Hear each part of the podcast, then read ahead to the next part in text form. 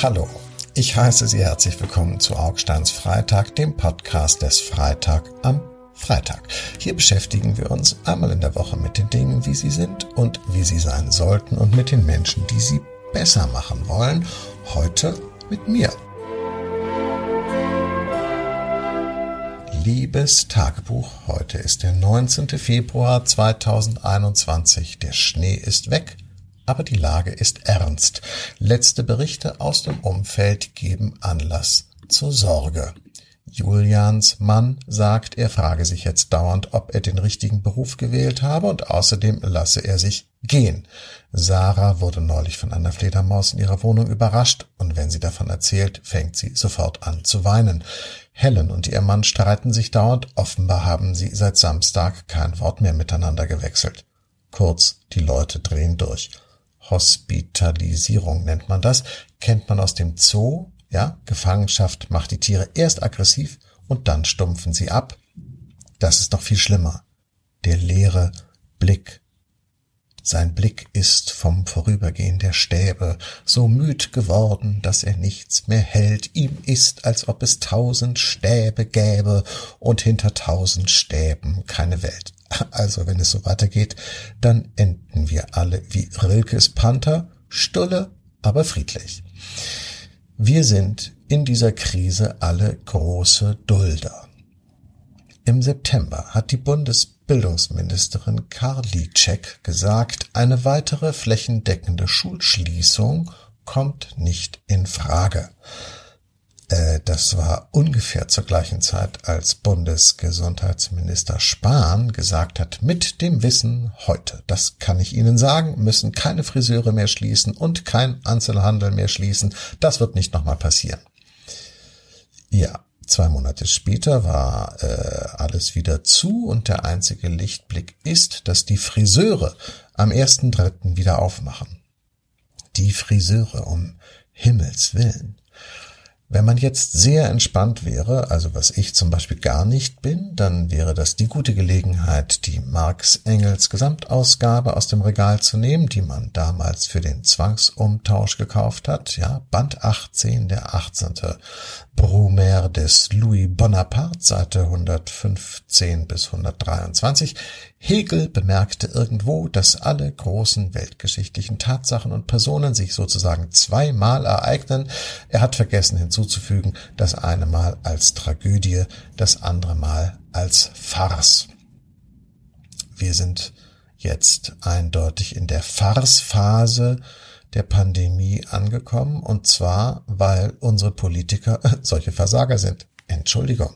Zum Beispiel in der Schweiz und in Frankreich sind die Schulen offen. Just saying. Aber wenn man deutschen Zeitungen glauben mag, dann ist ja die Schweiz sozusagen Europas Lasterhöhle. Lustig. Die Schweiz. Ausgerechnet. Ah, jetzt hat Südtirol diese Rolle übernommen. Das sind jetzt sozusagen die Bösen. Daran sieht man, dass die Deutschen in dieser Krise einen ziemlich ausgeprägten Corona-Nationalismus pflegen, auch wenn ihnen das vielleicht gar nicht so bewusst ist. Aber am deutschen Gesundheitswesen soll schon bitte die Welt genesen und wenn Schweizer, Schweden oder sonst wer irgendetwas anders macht, umso schlimmer für die. Ich würde sagen, Irrtumfreunde umso schlimmer für uns, wenn wir nicht von den Vorbildern oder Fehlern der anderen lernen. Wir könnten jetzt also zum Beispiel riesige Demonstrationen machen, ja, in den Straßen, öffnet die Schulen jetzt. Äh, macht aber keiner. Weil, weil, ja, naja, weil es auch irgendwie egal, oder? Ich meine, geht doch. Und äh, Marie-Helene hat sowieso zu Weihnachten ein neues iPad bekommen. Und ob Miriam oder Ömer auch eins haben, ist uns Schnurz, weil um die kümmern wir uns ja sonst auch nicht. Äh, so viel zur Solidarität in Corona-Zeiten. Achten Sie mal drauf. Solidarität ist das Lieblingswort der Leute, die voll hinter dem Lockdown, also dem Einschluss stehen. Tatsache ist übrigens, die Kinderärzte schlagen Alarm, ja.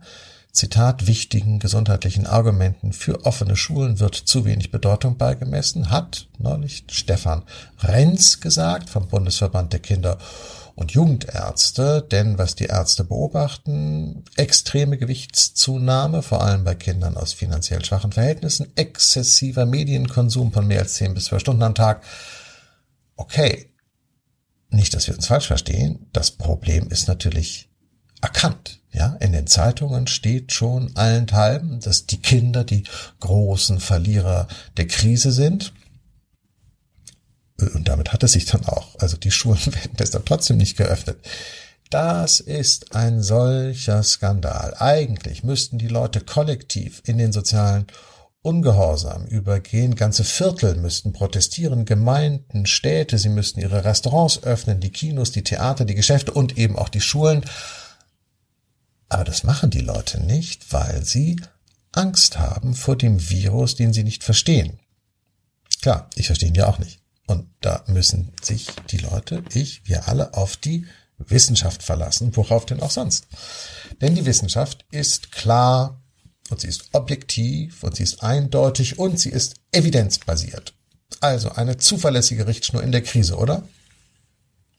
Äh, nein, leider nicht, denn auch wenn das noch gar nicht bei allen angekommen ist, das Virus ist vor allem ein soziales Phänomen und kein wissenschaftliches.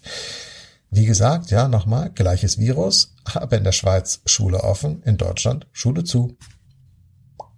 Alle freuen sich, dass die Wissenschaft eine so große Rolle spielt. Nochmal, Frau Karliczek im vergangenen Frühjahr. Wissenschaftliche Erkenntnisse leiten die Politik und leiten uns wie selten zuvor. Hurra! Das Problem ist nur, dass der Weg vom Glauben an die Wissenschaft zum Aberglauben gar nicht so weit ist. Das klingt jetzt für Sie übertrieben, ja? Gut, dann hier ein kleines Beispiel von jetzt.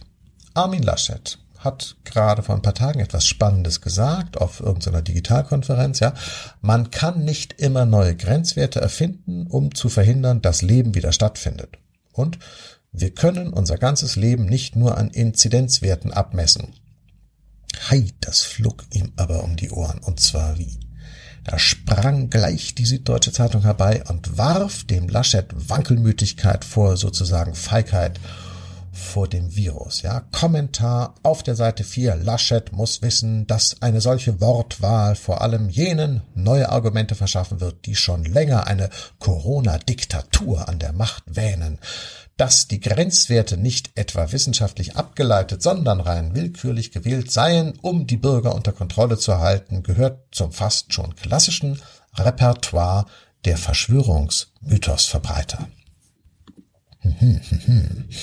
Wissenschaftlich abgeleitete Grenzwerte. Äh, nein, leider nicht, denn die Grenzwerte 35 oder 50 sind keineswegs wissenschaftlich abgeleitet, sondern sie beschreiben einfach nur die angenommene Leistungsfähigkeit der Gesundheitsämter, den Weg einer Infektion zurückzuverfolgen.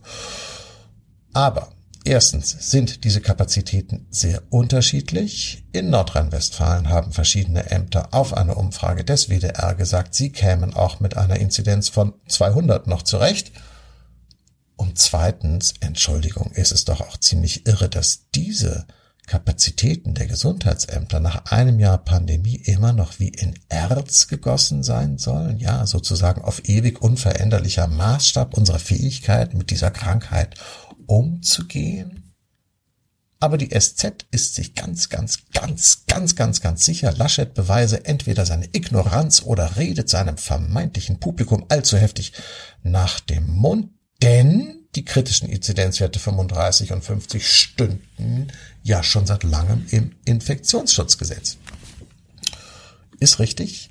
Gucken wir also mal ins Infektionsschutzgesetz. Da steht nämlich, dass bei einer Überschreitung eines Schwellenwerts von über 50 Neuinfektionen je 100.000 Einwohner innerhalb von sieben Tagen umfassende Schutzmaßnahmen zu ergreifen seien.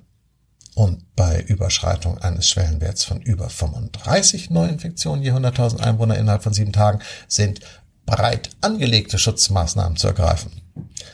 Also einmal umfassend und einmal breit angelegt. Ich glaube, man muss weder Virologe sein noch Verwaltungsrechtler, um zu kennen, dass das ziemlicher Kokolores ist.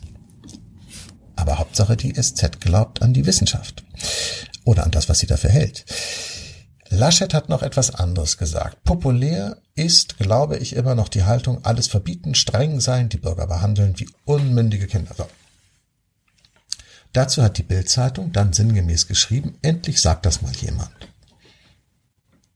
Und auch wenn es dem einen oder anderen weh tut, die Bildzeitung hat recht und Laschet auch. Eine verstörende Erkenntnis der an verstörenden Erkenntnissen reichen Corona-Krise ist nämlich, dass ziemlich viele Leute erstaunlich wenig Probleme damit haben, wenn man sie mal so richtig hart rannimmt und gängelt. Ja, je mehr, desto besser. Markus Söder will mit dieser Strategie Kanzler werden und wenn man sich die Umfragen ansieht, dann könnte er damit sogar Erfolg haben. Das ist insofern ganz lustig, als Leute wie Söder äh, sich normalerweise einen Spaß daraus machen, zum Beispiel die Grünen als sogenannte Verbotspartei aufzuziehen. Das erleben die Grünen übrigens auch jetzt gerade in diesen Tagen wieder äh, bei der Frage, wie sinnvoll ist es eigentlich, die Landschaft mit so kleinen Einfamilienhauswürfeln zuzuknallen nicht so sinnvoll, ehrlich gesagt. Und Anton Hofreiter hat das auch genauso ausgesprochen. Und bam, stehen die Grünen als Verbotspartei da. Wahnsinn. Während gerade wirklich alles verboten wird, was nicht bei drei auf den Bäumen ist und äh, Markus Söder sich als Oberverbieter profiliert wieder mal nur ein Beispiel. Ja, ich untermauere das, was ich sage, immer gerne mit Beispielen, weil die Leute sonst denken, ich bin irgendwie hysterisch oder so. Aber ich bin gar nicht hysterisch. Die Situation ist hysterisch.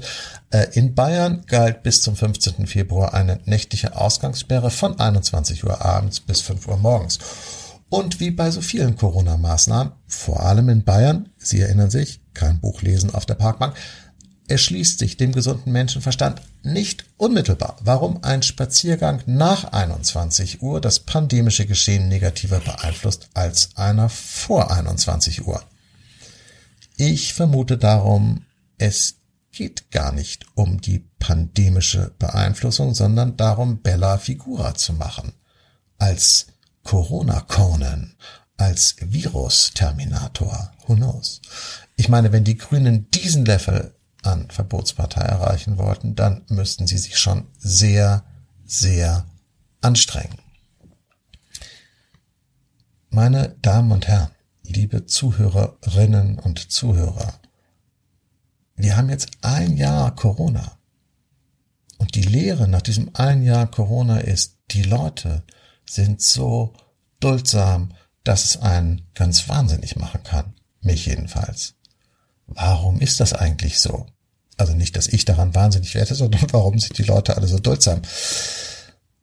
Ein Blick in die Statistik könnte vielleicht Erhellung bringen. Die Zahl der Menschen über 65 beträgt in Deutschland 17 Millionen und die Zahl der Beschäftigten im öffentlichen Dienst liegt bei rund 4,9 Millionen. Da haben Sie schon mal fast 22 Millionen Menschen.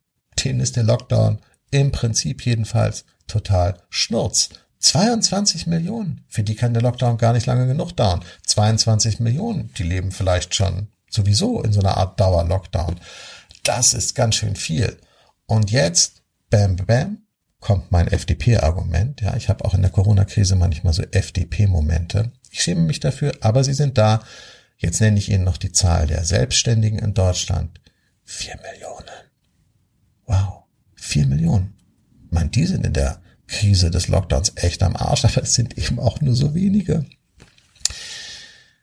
Wenn ich jetzt evangelischer Pastor wäre, würde ich sagen, ich wünsche Ihnen ganz, ganz viel Kraft für die kommenden Wochen. So sage ich nur, halten Sie die Ohren steif. Das war Augsteins Freitag. Der Podcast ist Freitag am Freitag. Sie können uns bei Apple, Spotify und anderen Podcatchern hören und auf freitag.de.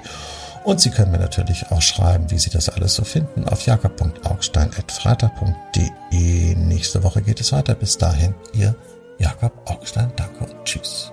Schon, schon. Schon,